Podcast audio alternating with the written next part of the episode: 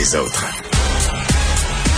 Geneviève Peterson, la déesse de l'information. Vous écoutez Geneviève Peterson. Cube Radio. Bon, je pense que j'apprendrai rien à personne en disant euh, que l'industrie aérienne en ce moment euh, c'est pas tout à fait le Klondike et là euh, l'industrie du transport aérien se prépare sans surprise à passer un temps des fêtes assez anémique, merci. Euh, mais pendant que tout ça se passe, Boeing reçoit l'aval du gouvernement américain pour réutiliser ses 737 Max. Vous vous souvenez là, c'est ce modèle qui a été impliqué dans deux incidents fatals en 2019. J'en parle avec Méran Ibrahim qui est directeur de l'Observatoire de l'aéronautique et de l'aviation civile. Monsieur Ibrahimi, bonjour. Oui, bonjour. Bon, euh, c'est une bonne nouvelle pour Boeing, là, mais moi, quand je regarde ça euh, comme euh, consommatrice, je me demande, est-ce qu'on va trop vite? Écoutez, on va trop vite, oui et non, dans la mesure où, vous savez, cet avion coûte à peu près dans les 100, 120 millions de dollars, dépendamment mhm. des options. Et il y a à peu près 5000 commandes, si vous voulez. Alors, si vous multipliez 5000 par 100 millions, ça vous donne à peu près 500 milliards de dollars. Ça vous donne un petit peu euh, l'enjeu économique qui est derrière euh, cet avion-là. Alors, Bien sûr, il y a eu une pression forte de la part de Boeing, mais aussi du gouvernement américain, notamment le président Trump, mhm. pour qu'on aille de l'avant dans ce dossier-là, pour essayer d'autoriser le, le, la, reprise de cet avion-là mais dans un contexte où tous les acteurs à travers le monde ont complètement perdu leur confiance. D'abord en Boeing, euh, qui a complètement changé de culture. Ils sont passés d'une culture, d'une culture d'ingénieurs très, très, j'allais dire, obsédés dans le bon sens terme pour la sécurité. Ils sont devenus des financiers. Et ils sont beaucoup plus intéressés par des milliards de profits plutôt que la sécurité de leur modèle. De l'autre côté, FAA, qui était censé être l'agent régulateurs pour s'assurer de la sécurité, notamment dans la certification de l'avion. On s'est rendu compte qu'ils étaient en collision totale avec Boeing et ils ont même confié une partie importante de la certification de l'avion à Boeing même. C'est-à-dire ben juge est parti en même temps. Donc, et, et ça, cette confiance est brisée aujourd'hui. Alors, ces deux acteurs reviennent sur la place publique en disant, ça y est, on a un avion sécuritaire pour vous offrir. Alors, vous imaginez que euh, les gens sont un petit peu méfiants. Ben oui, un petit peu méfiant, euh, c'est le cas de le dire. Là. Vous me parliez de gros bidous tantôt. Là, euh, moi, je vais vous parler de mort. Je veux dire deux accidents quand même qui ont fait 346 morts en l'espace euh, de cinq mois. là, on comprend que c'est une affaire de gros sous que les États-Unis ont poussé, mais c'est quoi la position du Canada là-dedans? Alors, le Canada prend une bonne position assez prudent, si vous voulez, dans, dans ce dossier-là, dans la mesure où vous savez, aujourd'hui, FAA, surtout depuis que M. Dixon, qui est lui-même un pilote euh, très respecté, est à la tête de FAA, mhm. donc il dit que l'avion est très sécuritaire et ils ont fait tout ce qui était humainement possible pour reprendre ses propres mots, pour mhm. rendre cet avion-là sécuritaire. Alors au Canada, traditionnellement, dès que FAA approuvait un avion, généralement, on le faisait quasi automatiquement. Cette fois-ci, on a dit, nous, on le fait pas. Un peu comme les Européens, comme les Brésiliens, comme les Chinois. Ils ont dit, on va pas le faire automatiquement, on va faire nos propres tests.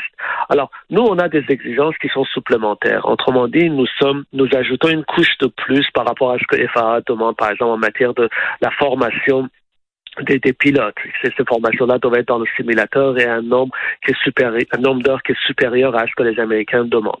D'autres, euh, on demande un aménagement de, de, de, cockpit.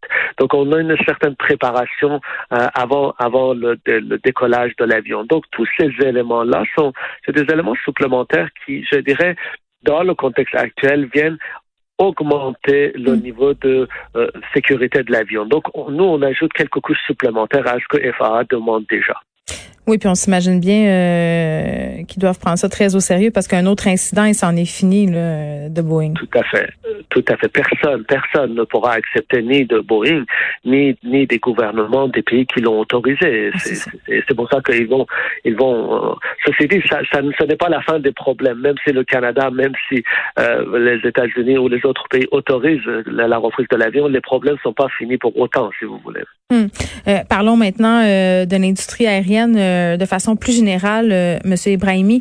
Là, Noël, c'est une période normalement très très achalandée. Là, on a les vacances, des gens qui vont voir leur famille. comment est-ce que les compagnies aériennes se préparent à cette saison qui, disons-le, va être vraiment inhabituelle et fort anémique? Alors, euh, vous mettez le doigt sur un vrai problème. Euh, aujourd'hui, euh, les prévisions, les simulations qu'on fait dans la prévision donc d'augmentation des vols, ce qui est généralement dans, le, dans les années normales, c'est tout d'un coup une augmentation de 30 à 45 dépendamment des, mm-hmm. des, des, pays, des régions. Là, cette fois-ci, on, on, parle de quelque chose de quasiment insignifiant en termes d'augmentation dans la mesure où la, la deuxième vague est, est là.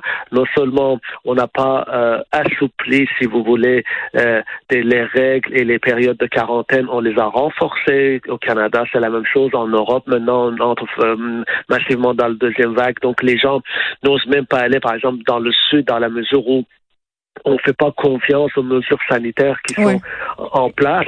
Donc, ce qui fait que les, compagnies aériennes savent que cette année, euh, contrairement aux autres années, c'est pas une période euh, intéressante. Et pour vous donner juste une idée de ce qui se passe aujourd'hui, IATA a annoncé que les compagnies aériennes à travers le monde perdent 300 000 dollars par minute.